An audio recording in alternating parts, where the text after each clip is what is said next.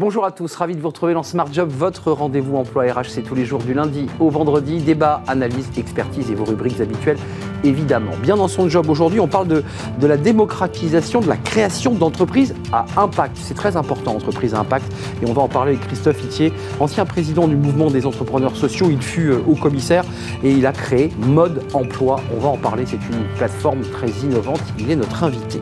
Le livre de Smart Job, le guide du casting sorti chez Erol. On aura eh bien donc euh, cette directrice de, casting, on parlera cinéma. On essaiera de comparer justement euh, lorsqu'on recrute euh, un comédien, est-ce que c'est la même chose finalement qu'un recrutement traditionnel? On fera le point avec l'auteur Claire Coulange, elle sera notre invitée. Puis le cercle RH, les experts de Smart Job, comme chaque vendredi, avec beaucoup d'actualités. Évidemment, la réforme des retraites, les, index seniors, ça se passe pas très bien. On parlera des chiffres du chômage aussi, c'est une bonne nouvelle. Les chiffres baissent et on parlera par ailleurs de la pénurie d'emploi parce que les deux sont intimement liés et on en parlera avec les experts de, Smart Job. Et puis enfin, euh, pour terminer euh, notre émission, fenêtre sur l'emploi, on parlera des, soft skills dans le domaine eh bien, de la mode et du luxe et on en parlera avec une spécialiste, Vanina Beretti, fondatrice de Upwear Creative. Voilà le programme tout de suite, c'est bien dans son job.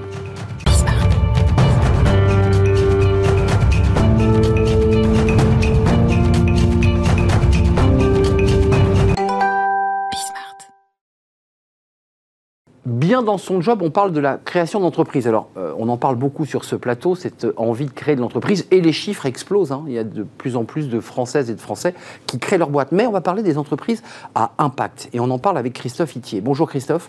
Bonjour. Ravi de vous accueillir. Alors, ancien, c'est agaçant de citer les, titres avec marqué ancien devant, ancien président du mouvement des entrepreneurs sociaux, ancien haut commissaire à l'économie sociale et solidaire, euh, et créateur aujourd'hui de Mode Emploi. Juste d'un mot, il y a une totale cohérence entre votre parcours précédent et hmm. ce dont on va parler, qui est Mode Emploi. C'est quoi Mode Emploi?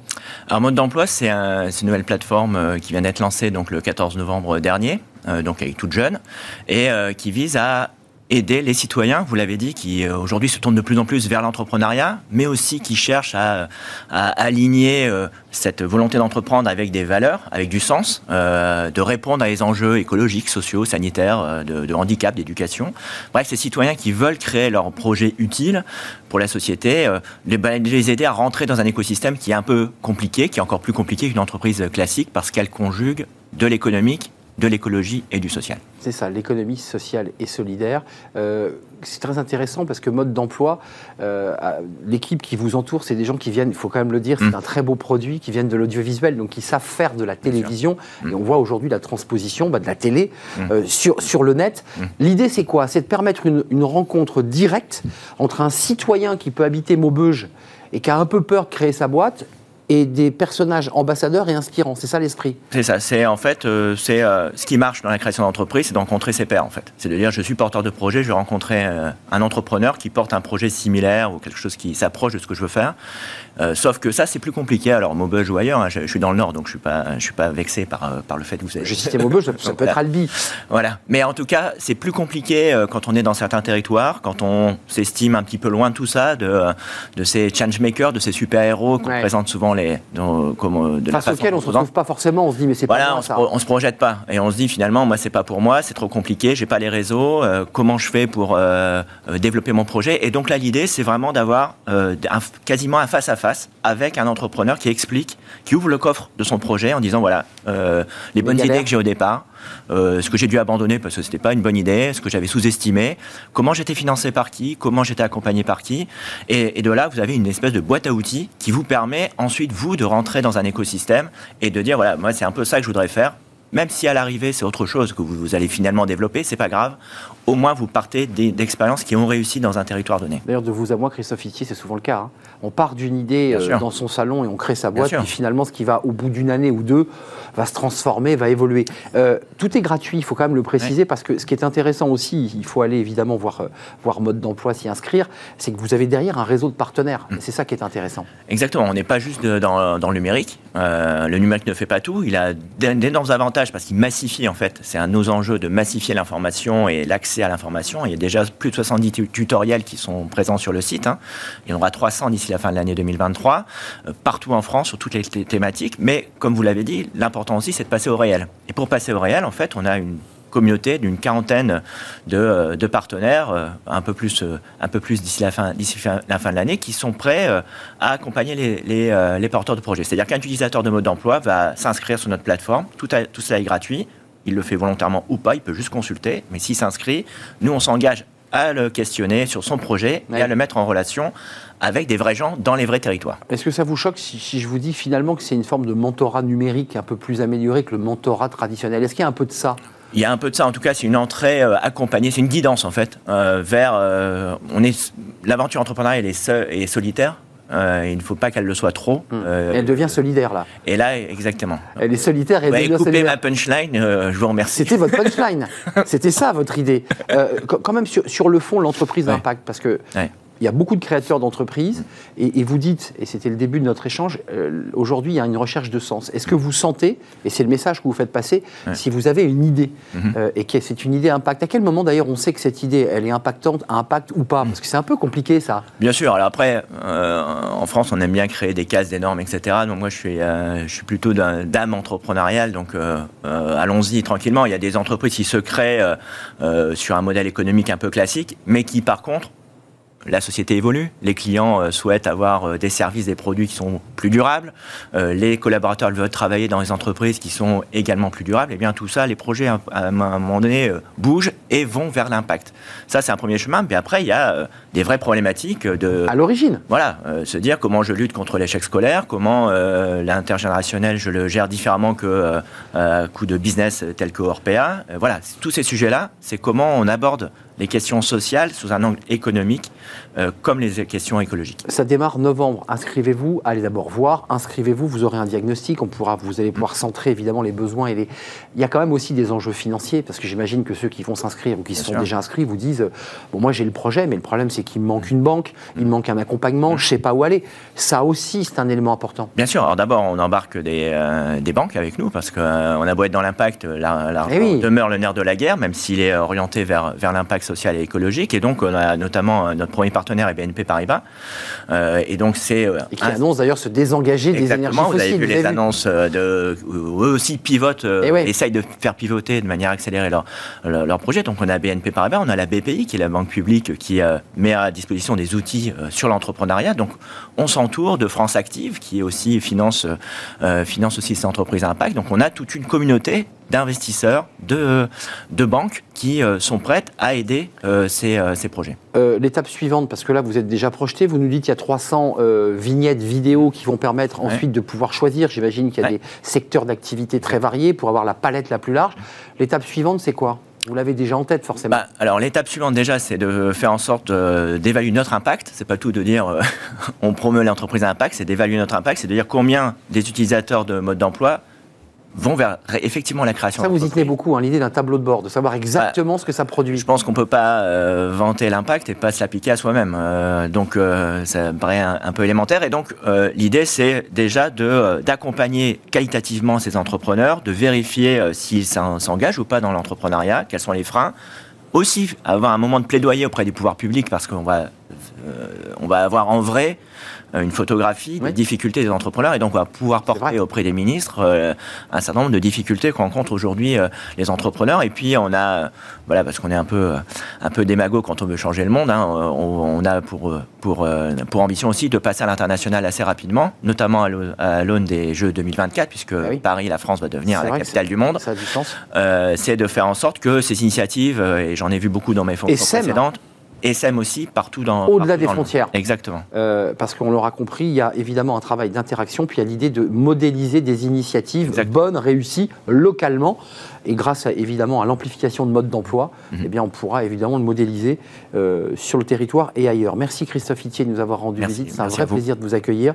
Euh, vous êtes à la tête de mode d'emploi après une très long parcours, je ne vais pas revenir sur les anciens, dans l'économie sociale et solidaire. Euh, on tourne une page, c'est le livre de, Smart Job comme chaque semaine.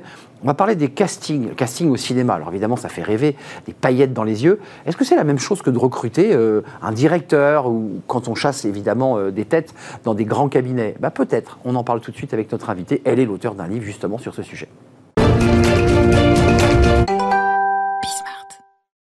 Le livre de Smart Job, comme chaque semaine, alors avec un thème, euh, vous allez penser un peu décentré, mais vous allez bien comprendre que pas forcément par rapport à notre émission. Euh, le guide du casting, il est sorti chez Erol, vous allez découvrir la, couverture de, cet ouvrage, euh, bah, évidemment avec ce fauteuil où attendent les comédiens entre deux prises.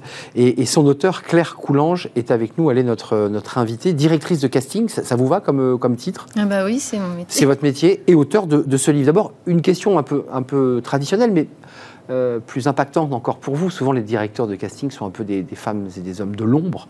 Ils sélectionnent, on les voit peu. Pourquoi avoir choisi d'écrire ce livre? Quel a été le, dessin profond de, la création de ce livre? Euh, bah, C'était pour euh, aider les comédiens, la première chose, parce que j'ai pu voir en commençant ce métier il y a une vingtaine d'années l'évolution du métier et de voir qu'on est passé à des choses, à des castings maintenant qui sont avec des, codes, des choses, euh, voilà, maintenant on va de plus en plus vite, etc. Et j'ai vraiment vu l'évolution où avant on se présentait un casting, on demandait une lecture vite fait, ou on rencontrait un réalisateur et on pouvait être choisi. Et maintenant, euh, voilà, comme beaucoup d'autres métiers, ça s'est vraiment professionnalisé. Et euh, je me suis dit, voilà, il faut que les acteurs ils aient conscience de ce qu'on attend d'eux pour qu'ils puissent au mieux réussir un casting. Euh, vous expliquez dans votre ouvrage que le rôle du casteur, c'est celui d'un recruteur. Alors évidemment, casteur, il y a un petit côté étoile dans les yeux, c'est Cannes, c'est le cinéma, ça fait rêver, mais in fine, est-ce que vous assumez ça, finalement, d'être aussi une recruteuse? Euh, oui, mais avec des particularités. Vous imaginez, voilà. C'est qu'il y a à la fois des, des, choses euh, objectives, on doit répondre à des demandes euh, avec des briefs, comme peut-être dans une entreprise normale, on doit, voilà. On cherche ça, ça, ça, ça, ça. Mais après, nous, notre métier, selon pour quelle chose on le fait, si c'est ciné, pub et tout, c'est déjà différent. Et plus il y a de l'artistique, plus il y a de la subjectivité, et plus de la création et de la créativité si, on fait une pub, ou alors là, ça va être vraiment des briefs où il faut pile trouver, euh, comme euh, peut-être un recruteur, il faut tel type de physique, tel type d'âge, de, nanan. Et là, vous, vous arrachez les cheveux, excusez-moi, parce que parfois les chasseurs de tête en recrutement, le, client leur demande des choses, c'est le mouton à cinq pattes. Ah oui, oui bah, c'est pour ça qu'il y a des gens, on est obligé de, certains font du casting sauvage, avec des annonces un peu partout, à aussi arrêter des gens dans la rue, mais c'est particulier.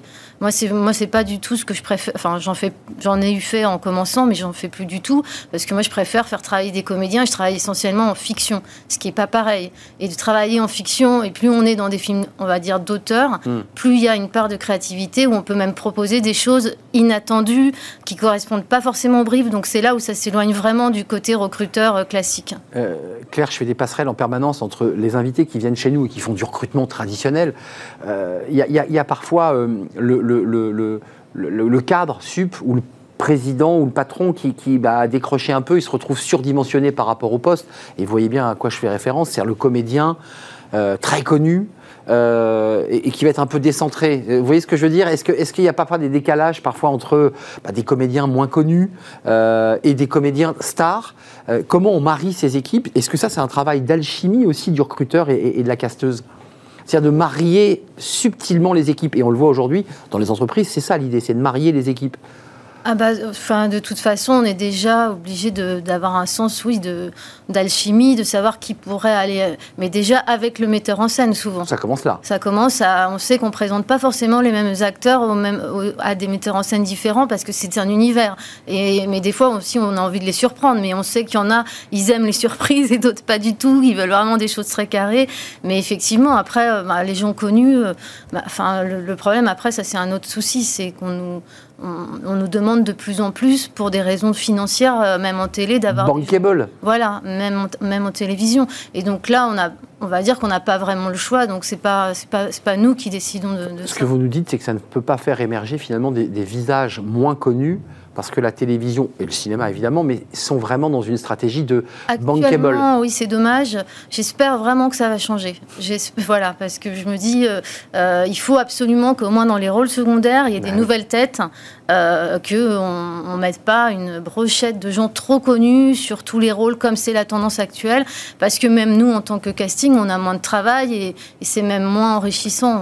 dans l'entreprise, aujourd'hui, on dit que les salariés ont un peu pris la main, et même pour les chasseurs de tête, hein, on voit qu'aujourd'hui, bah, il y, a le marché est très dynamique et les chasseurs de tête disent finalement que pour certains postes dans la tech notamment, eh bien, c'est le, c'est, le développeur, c'est l'ingénieur qui fixe son prix. Est-ce que ça, c'est, c'est un enjeu aussi pour vous? Parce que quand vous prenez des, comédiens euh, trop connus et trop chers, parce que c'est une exigence, euh, le prix du film, en bout de chaîne, il, est plus cher, non? Euh, Oui, mais enfin, ça, justement, on doit rentrer dans l'enveloppe du film. Donc ça veut dire que c'est à vous de les convaincre qu'ils pourront faire ce film, mais, mais pas au tarif où ils le font d'habitude Non, parce que ça, nous, on ne parle pas d'argent avec les agents. D'accord. Non, non, nous, on n'a pas, du coup mais on doit répondre à la demande d'une enveloppe. Euh, euh, justement, des fois, on va dire euh, au producteur, tu nous demandes ces gens-là, mais, mais attention, ils coûtent tant, parce qu'on a quand même une, idée de. Tu ne pourras pas aller les chercher. Donc, ça ne sert à rien de, les, de, leur envoyer le scénario, parce que tu ne pourras pas les payer. On, on a ce rôle de garde-fou aussi, de d'avoir conscience de l'enveloppe globale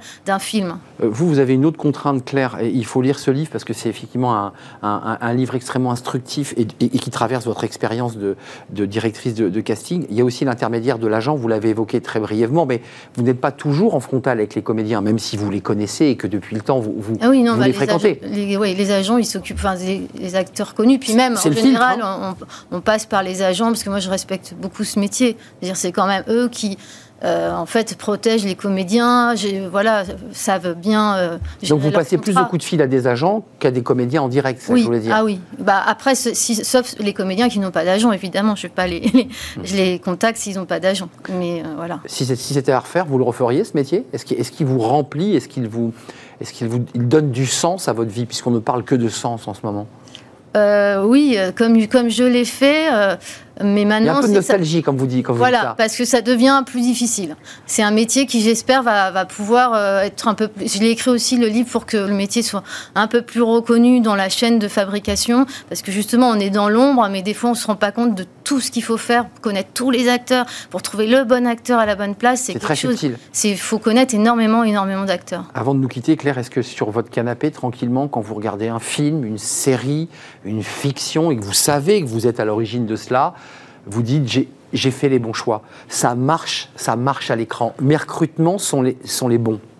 Ah bah c'est le but, enfin c'est le but oui, je regarde toujours ce que j'ai fait pour voir, même des fois j'ai fait un pari sur quelqu'un que je ne connaissais pas trop et de, je vérifie toujours de me dire est-ce que ça marche? Et c'est ça qui est, c'est une super satisfaction même de se dire bah, si j'avais pas eu cette idée, le film n'aurait pas cette, cette couleur-là. C'est le côté artistique de ce métier qui est quand même très satisfaisant. Juste avant de partir, parce que ça c'est quand même aussi les subtilités de ce métier, vous évoquiez tout à l'heure la lecture rapide, on fait le plan, euh, ça match avec le réal et puis on, on signe. C'est plus le cas aujourd'hui quoi, vous avez des cahiers des charges. Ça dure combien de temps les castings aujourd'hui? C'est beaucoup plus long, c'est beaucoup plus fastidieux? C'est plus, court. C'est plus court. Oui, oui. On a 3-4 semaines en télé.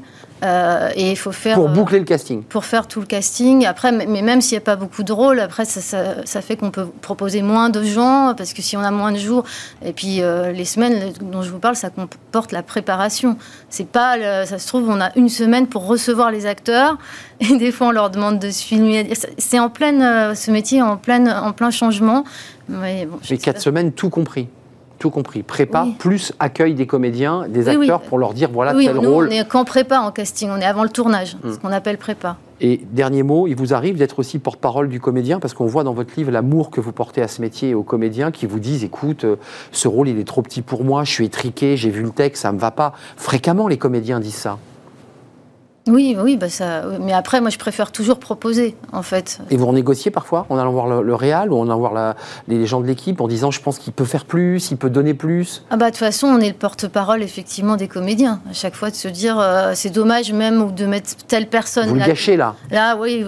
si, surtout si c'est une série, de dire, faut le garder pour un autre rôle plus important. Oui, oui.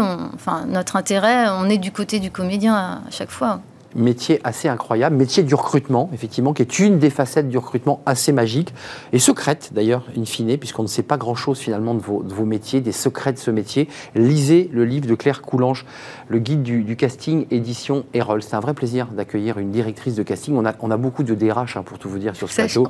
Et c'est très rare d'accueillir une directrice de casting. Bon vent pour la suite de, bah, de tous les comédiens que vous allez recruter et accompagner et faire en sorte bah, que certains deviennent des, des stars euh, du petit et du grand écran. Merci de nous avoir rendu visite. On tourne une page. On va parler évidemment de l'actualité. C'est le cercle des experts comme chaque vendredi. Les retraites, l'index senior évidemment, le chômage qui baisse et on parlera de la pénurie d'emploi euh, qui est un autre sujet sensible. C'est juste après la pause et c'est des experts de Smart Job évidemment.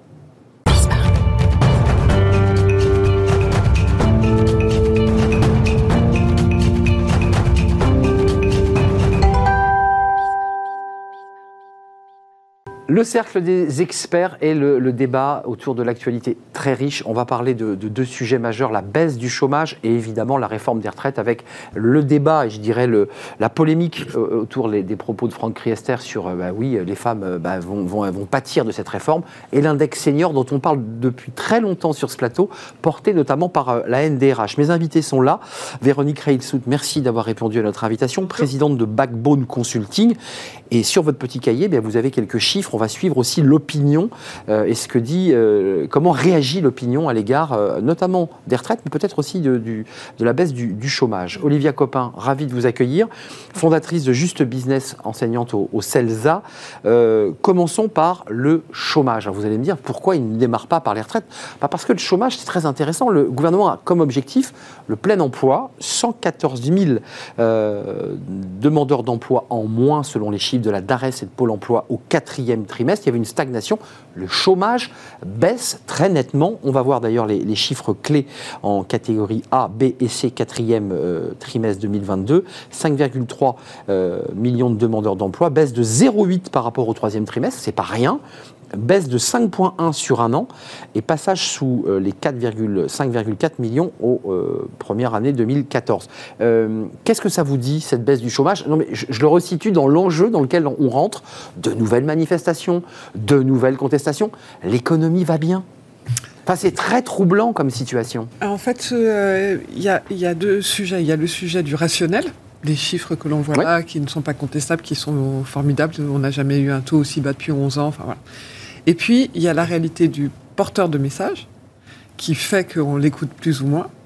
Et enfin, il y a la réalité de la perception dans l'opinion. Et donc, c'est toujours, en météo, vous savez, on dit il y a hmm. la température et la température ressentie. Bien là, c'est un peu pareil. exactement ça. C'est la notion du ressenti.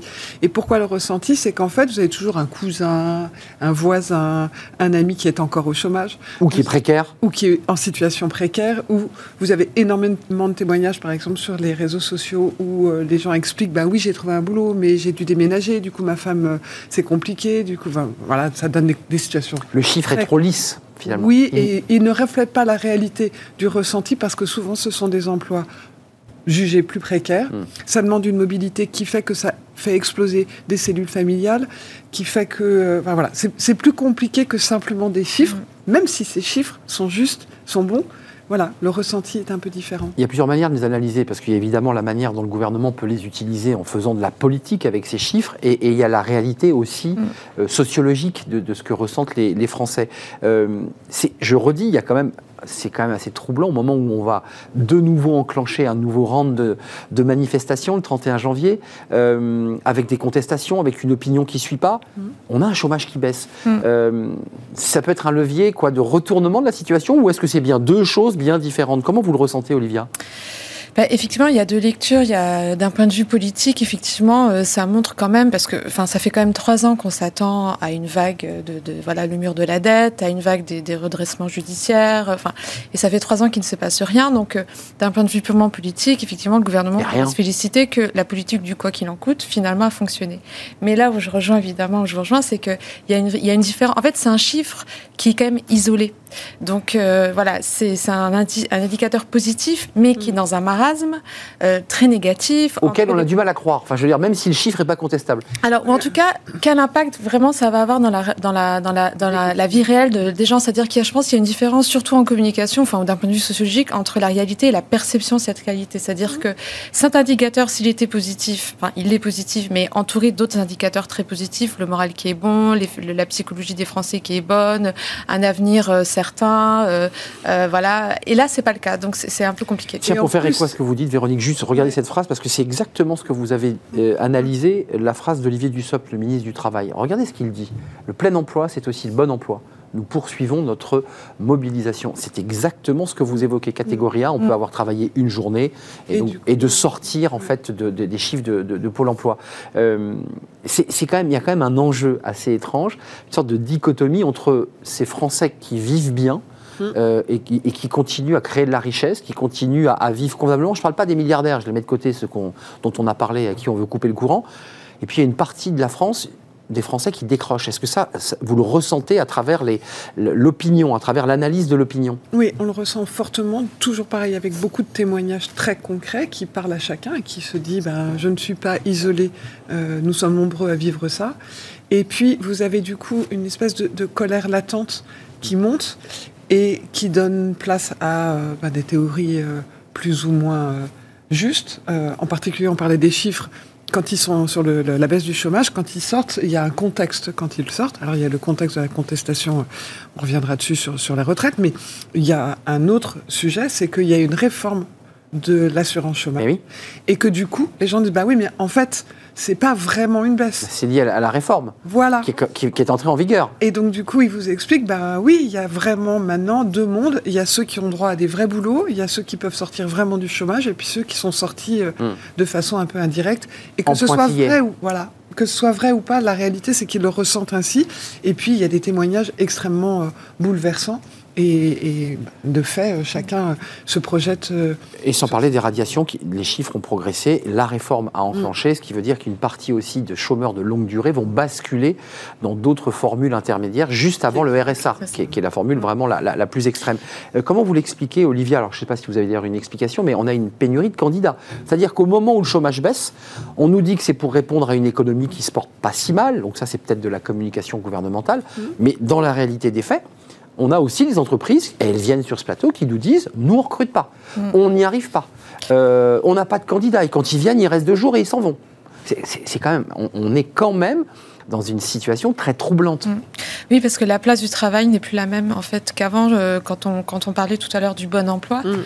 euh, en fait, il faut se rappeler que la dernière révolte sociale les gilets jaunes, euh, le problème c'était pas le taux d'emploi, c'était la dignité du travail. Mm. Et donc effectivement, le bon euh, emploi, donc comme le bon emploi. Et, ouais. et c'est ça en fait aujourd'hui qui est important, c'est la dignité du travail, c'est-à-dire que euh, c'est pour ça que ça pas forcément ces chiffres-là n'ont pas forcément d'impact sur le, mental des Français et que effectivement certaines entreprises dans, différents secteurs hein, qui sont assez ciblés, c'est souvent les mêmes, hein, la restauration, les métiers du care, etc., qui sont des métiers précaires, qui sont des métiers parfois qui manquent de sens. Et là on a du mal à recruter. Et effectivement, c'est un problème, je pense, qui, va amener à, durer. Gros déficit de main-d'œuvre euh, d'ici 2030 dans l'ouest et le sud de la France. Donc, ce sont des prévisions. Mm. Ça aussi, là, on s'arrache les cheveux. C'est-à-dire que l'économie va bien, le chômage baisse, mais en même temps, on n'arrive pas à recruter, on peine à trouver des candidats. Et au même moment, on demande aux, Français de travailler plus longtemps. Enfin, c'est quand même une équation, puisque j'enchaîne sur les retraites, vous voyez.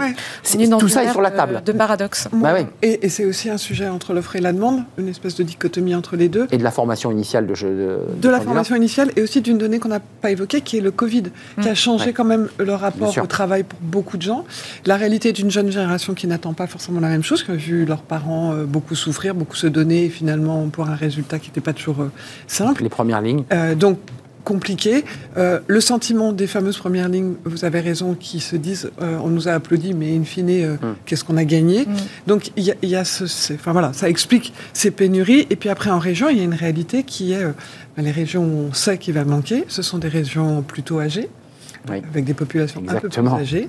Et donc, ben, on va on va rejoindre votre autre sujet. Euh, les retraites. Ben voilà, c'est un peu compliqué. Et puis bouger, c'est pas si simple que ça. La mobilité, tout le monde explique que c'est facile. La mobilité, quand vous êtes en couple avec des enfants, posés, ancrés dans, dans, votre région, vous avez vos amis, votre famille. C'est un vieux débat, le débat de la mobilité. Il y a 20 ans, on en parlait déjà. Soyez plus mobile. Et en même temps, on a une maison et que c'est compliqué. Et, que... on voit bien, vous avez des jeunes enfants, les grands-parents qui peuvent vous aider. Mmh. Si vous partez de votre région natale, qui va vous aider? Enfin, voilà, c'est beaucoup plus compliqué que que simplement dire. Véronique, pour basculer sur les retraites, c'est intéressant d'avoir un focus opinion. Qu'est-ce que dit l'opinion Le ELAB, le sondage, parce que ça, ça vous concerne très directement, montrait que les Français étaient toujours, j'allais dire solidaires, je pèse mes mots, enfin en tout cas, soutiennent le mouvement de manifestation et, que ça progressait depuis 15 jours. Mmh. Est-ce que vous avez les mêmes chiffres? Est-ce que les mêmes chiffres On va sortir un, sondage dont je n'ai pas encore les résultats, mais des, des, résultats intermédiaires qui montrent que ça progresse, même le soutien. Soutien ne veut pas dire adhésion, oui. mais soutien. Le sentiment d'injustice lié à cette réforme a progressé. Et ce qui est intéressant, c'est qu'il progresse même chez les gens de droite qui étaient plutôt euh, partisans. Ben on le voit à l'Assemblée, hein, le, calcul est complexe. Hein. Et ensuite, euh, on voit que euh, ce qui n'a pas fondamentalement changé, c'est que les Français pensent qu'elle va passer, cette réforme. Hum. Enfin, on nous dit qu'elle va passer avec le 49-3. Voilà. Ou, ou, euh, ou, ric-rac, euh, voilà. comme on dit. En, gros, ils se disent ça va passer, mais pour autant, ils ne sont pas satisfaits. Et leur sujet est de dire, nous, on ne peut pas faire grève pour une grande partie des Français. On a envie d'exprimer notre mécontentement. Comment l'exprimer? Donc, c'est en soutenant ben, ceux qui font grève, en, étant conscient que ça aura des, des conséquences sur leur vie. C'est aussi ce qu'on appelle le slacktivisme donc, euh, vous cliquez sur les réseaux. Donc, euh, la pétition qu'a lancée l'intersyndicale a connu un succès incroyable. Enfin, l'idée, c'est que euh, les gens sont pas très contents. On envie Tous azimuts, on conteste. Et c'est tout azimut, tout, tout âge, tout, toute idée politique, sachant qu'il y a une population qui monte. On vient d'en parler parce qu'ils font défaut pour l'emploi, mais c'est les jeunes. Les jeunes, les jeunes ils sont de plus en plus remontés sur le sujet et le chômage a baissé chez les jeunes, hein, je le précise. Oui, mais en fait, leur sujet sur la retraite, c'est de dire, une fois de plus, on doit rien dire. Vous nous laissez une planète pourrie, vous allez hum, nous laisser une situation économique pourrie aussi. Donc, est-ce qu'on pourrait nous écouter deux minutes? Alors, les jeunes, les jeunes d'ailleurs, pour être un peu précis, ne sont pas mobilisés sur le premier round de manifestation, vous l'avez vu. Euh, les lycées n'ont pas été euh, occupés, mais, mais il semblerait que ça monte, assez hum. fortement. Euh, Olivia, je voudrais, quand même qu'on fasse un focus sur ces femmes. Mhm. Parce que Franck Rister, le ministre en charge des relations avec le Parlement, a fait une petite boulette qui a été rectifiée dès le lendemain par Elisabeth Borne, euh, qui a rectifié dans l'hémicycle, par Olivier Véran, le porte-parole, qu'on dit mais non, mais non, pas du tout. Lui, il dit oui, il faut assumer, les femmes seront pénalisées. Euh, je ne sais pas si vous avez regardé un petit peu le, le, texte, mais euh, oui, effectivement, les femmes déjà étaient pénalisées et en fait, ils ne rectifient pas l'injustice. Est-ce que mm. vous partagez cette idée? Alors oui, non, dans le sens où effectivement, euh, donc on va travailler, bah, surtout les, personnes de ma génération, dans les voilà, qui sont nées dans les années 80, 4 mois de plus 4 à 8 mois de plus que les hommes. Euh, et en même temps, euh, bon, là, on est quand même dans, un débat très politique, hein, c'est-à-dire, euh, voilà, il y a quand même beaucoup de contestations contre la personnalité d'Emmanuel Macron et contre le gouvernement, au-delà d'être. Oui, c'est ce que vous disiez la semaine dernière, d'ailleurs. Voilà. Mais là où je veux quand même revenir sur quelque chose qui me paraît important, c'est que ce gouvernement, quand même, a, a intégré donc les, le congé, le congé maternité, ce qui est une révolution pour les femmes, hein, parce que honnêtement, c'était quand même une, une injustice, mais, mais incroyable. Voilà donc maintenant c'est intégré. Et c'est surtout, euh, c'est facile de jeter la pierre sur le politique. Je pense qu'on est tous responsables par rapport aux inégalités euh, hommes-femmes sur le marché du travail. Les femmes ont une carrière elles hachée. rectifier, Olivia. On pourrait les rectifier au, sein de la loi. Mais comme de donner un trimestre ou deux en plus, de s'organiser. je, sais pas. C'est comme si vous disiez aux entreprises, vous deviez rectifier les discriminations, alors que quand vous voyez que les personnes qui sont en master 2 dans les grandes écoles, euh, il y a très peu de diversité. C'est-à-dire mmh. que c'est quand même, il y a une responsabilité qui est plus globale, qui est collective. Les, les, les, les carrières des femmes euh, sont, euh, de plus, enfin, sont beaucoup plus hachées, beaucoup plus inégales que bah celles des hommes. Il y a des enfants, il y a euh, des Je ne sais pas si vous avez vu les derniers chiffres du sexisme, surtout chez les jeunes, qui, qui, est quand même en hausse, hein, c'est-à-dire les chiffres ne sont pas très, pas très optimistes. Mm. Donc à partir du moment où il y a des inégalités dans le foyer, il y aura toujours des inégalités sur le marché du travail. Donc in fine, au niveau de la retraite, ça, oui, ça a un impact, mais je, pense qu'il y a quand même beaucoup de bruit autour de, de, ces 4 mois de différence. Il y, a, un bruit de fond politique mm. avec des leviers, mm. avec la droite qui bah, mm. continue à, faire pression, mais quand même sur le fond, le débat des femmes et des seniors, qui reste deux axes forts. Euh, le coup de bâton d'Atal qui dit euh, c'est plus incitatif, mais il faudra payer. Bon, ça évidemment le Medef est monté. Et les femmes, euh, c'est clair et c'est net. Le ministre lui-même le dit. Mais en fait, ce sont deux, ces deux populations, ces deux catégories, ces deux catégories extrêmement emblématiques. Donc, même si c'est un peu caricaturé dans les propos, c'est justement parce qu'elles sont emblématiques. Pour les femmes, il y a la notion de double peine parce que on a quand même, oui, une avancée incroyable sur la prise en compte du congé maternité, mais le nombre de témoignages qu'on peut lire où les gens disent mais en fait, quand on part faire des enfants, c'est pour votre retraite.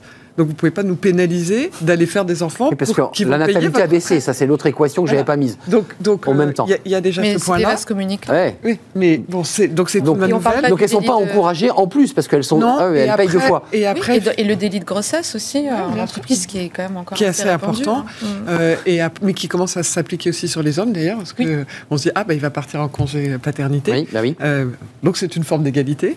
Euh, et après il y a, y a une donnée qui est impalpable, euh, mais qui est vraiment réel. De nouveau, on l'avait particulièrement senti pendant le Covid, c'est la charge mentale pour les femmes, Bien sûr. qui est, euh, ben, on peut vous aider, on peut vous faciliter, mais la réalité, c'est que mener une carrière quand on est une femme et qu'on a des enfants, la charge mentale, elle est plus importante. Et j'irais même plus loin, j'ai l'impression qu'on a découvert le sujet de la charge mentale au moment du Covid, mais elle était là bien avant. Depuis, depuis un certain Là aussi, la charge mentale, c'est un sujet dont on parlait, qui était aussi la question de partager les tâches ménagères, de permettre à une femme de pouvoir avoir une activité de loisir. Euh, cette question était posée. Sur, sur les seniors, il faut être sévère ou pas sur les entreprises? Il faut taper mm. Alors, ou pas? En fait, Est-ce que vous allez être discordante sur ce point Aujourd'hui, il y a quand même un, capital qui est très important pour les entreprises, c'est le capital réputationnel. Donc, Bien quand sûr. vous touchez à la réputation, c'est compliqué. Donc, Donc on affiche, regardez, c'est le mauvais élève. La politique du name and shame, en fait, euh, même si elle peut être critiquable sur bien des aspects, euh, concrètement, euh, in fine, il y a quand même des résultats. Vous savez, les, entreprises n'ont jamais été pour l'égalité homme-femme au niveau des... Enfin, à chaque fois qu'on a acquis, en fait, hum. une, une, égalité... un combat. ça a été un combat. Vrai. Et je pense qu'il y a un vrai sujet sur les seniors. Déjà, il faut dire, euh, voilà, ça nous concerne tous. On sera tous euh, seniors. Euh, enfin, on l'est déjà, d'ailleurs, pour certains. Et, et du coup, l'idée, c'était vraiment, c'est vraiment important de, revaloriser en fait cette population-là et surtout de la garder dans le marché du travail et quand elle y est, pas l'ostraciser, c'est-à-dire qu'ils soient aussi traités de la même manière. 40 secondes sur les seniors, Véronique. 40 secondes sur les seniors. c'est dur. Coercition, non. Non. Comme le MEDEF. Oui. C'est ce que dit le MEDEF. non, parce qu'on a vu que c'est pas forcément ça qui fonctionne. et il y a une question à la base à laquelle il faudrait répondre on est senior à partir de quel âge? Parce que dans le casse-tête. 45 ans? Dans les statistiques, c'est 45. 45, c'est hallucinant. Et un autre petit, tout petit élément quand vous. Moi, je suis juste, juste. Hein. quand vous symbolisez un senior, donc quelqu'un qui a 45 ans, les pictogrammes qui symbolisent les seniors. C'est les moustaches? Non, c'est quelqu'un avec une petite avec canne. Une canne. Oui, j'ai vu ça. Eh bien, vous pouvez pas dire il va falloir les garder en entreprise. Les seniors sont notre force vive et avoir ça pour les représenter. Donc déjà, commençons par changer la représentation mmh, symbolique des seniors. Merci à vous deux. Puis il faudra réfléchir aussi à la manière dont on ventile de nouveaux emplois pour des seniors qui disent je ne suis plus en mesure d'effectuer la tâche que me demandent les métiers Ceux qui ont vraiment une canne. Euh, et ceux qui finissent par avoir une canne ou une ceinture gigot euh, pour, pour se tenir le dos. Euh, merci Olivia Copin, Juste Business, enseignante au CELSA. Merci Véronique Reil-Soult, Backbone, avec un, sondage qui va sortir ce soir ce soir à découvrir, mais qui reste dans les tendances euh, évoquées dans tous les autres sondages. L'opinion continue à soutenir euh, le mouvement social. Euh, on tourne une page, merci à vous mesdames évidemment, et vous revenez quand vous le souhaitez dans, dans l'émission Les Experts. On tourne une page, c'est Fenêtre sur l'emploi, on parle des soft skills, mais dans le luxe et la mode. C'est tout de suite.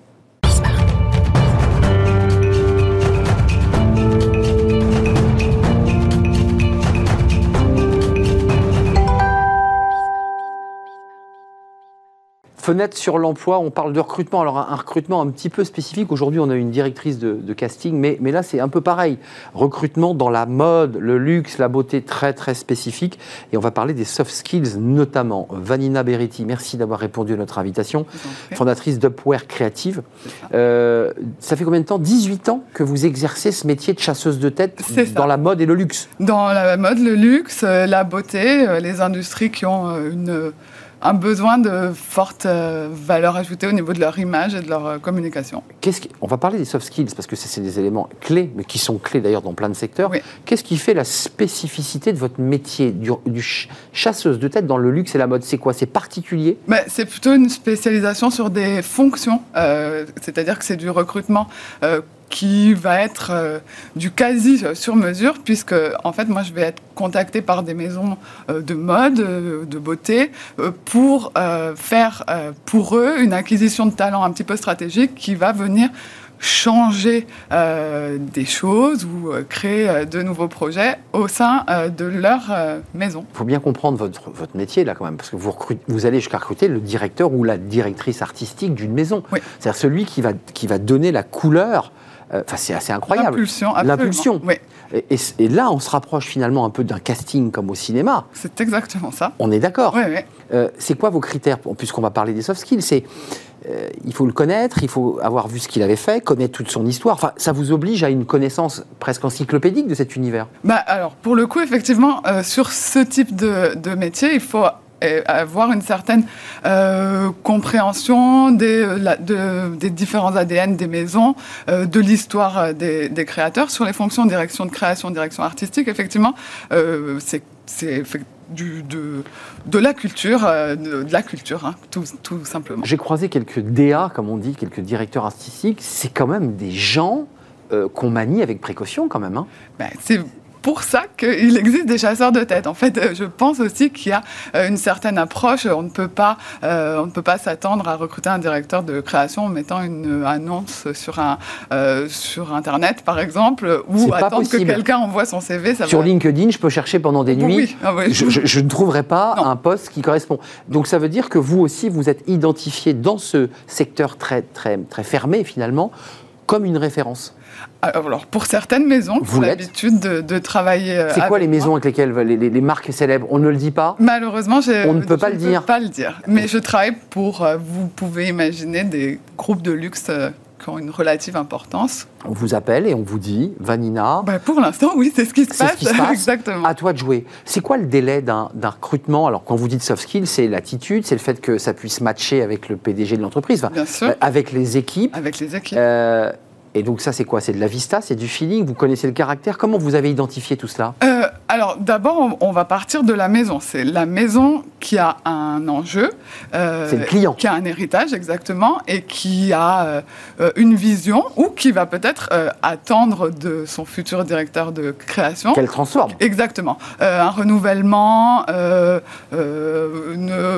repositionnement on part du projet. Donc la personnalité que vous choisissez n'est pas la même, si c'est un, prolongement ou si c'est une transformation. Exactement. Et si on, euh, il y a aussi différentes euh, manières aussi de communiquer autour des directions de création. Il y a des maisons qui vont être beaucoup plus dans l'envie de, de faire passer leur ADN en premier et donc d'avoir un studio peut-être un petit peu plus collectif, collaboratif, sans grand, sans euh, star, sans, égo particulier. Voilà. Euh, et puis il y a d'autres maisons qui ont besoin, qui veulent ça, exactement, d'avoir ou alors qui ont euh, qui ont la chance d'avoir un directeur de création qui est lui-même très incarné par lui-même, enfin en tout cas qui est quelqu'un qui, est aussi un ambassadeur de la marque, exactement, et qui porte et qui transpire les valeurs de, de la maison et, et, et donc qui est l'ambassadeur et euh, qu'est-ce qu'on fait quand ces personnes quittent la ah, maison? C'est compliqué en si peu de temps parce que c'est 18 ans de vie, de travail, de subtilité, de discussion. Vous travaillez avec ceux que vous chassez, vous les situez comment? Parce que c'est pas un directeur d'usine, c'est pas un directeur ou un CEO d'une entreprise de la tech. C'est quoi? C'est des artistes, c'est des gens sensibles, c'est des gens qu'il faut approcher doucement. Comment on fait? Ah ben, il faut les approcher pour la plupart relativement doucement, en tout cas discrètement. Ce sont des personnes qui ont besoin d'être euh, en tout cas rassurées par le fait qu'on comprend leur, euh, leur univers, qu'on comprend leurs enjeux, qu'on comprend leur angoisse. C'est hyper difficile pour un directeur de création de se mettre à nu, de montrer ses dessins, de montrer ses projets. il faut qu'il comprenne qu'en face de lui, on a de la bienveillance et aussi de la compréhension de, de ce qu'il pourrait faire. Métier incroyable. Euh, vous êtes une chasseuse de tête vraiment d'un genre très particulier, dans le luxe, la mode, la beauté, avec ses directeurs artistiques notamment, mais pas seulement directeur communication, marketing, oui, ça. tous les postes évidemment clés. Mm, mm. Merci Vanina Beretti d'être venue nous faire partager un, petit peu les secrets de votre métier Upwear Créative. Merci de nous avoir rendu visite, c'est la fin de notre émission. Merci à toute l'équipe, merci à, Théo à la réalisation, merci à Saïd pour le son, merci à Nicolas Juchac que je remercie évidemment, euh, comme chaque jour, et merci à Laurelène pour l'accueil invité, merci à vous pour votre fidélité et l'intérêt que vous portez à Smart Job. Je serai là lundi. Eh ben, d'ici là, passez un agréable week-end. Bye bye.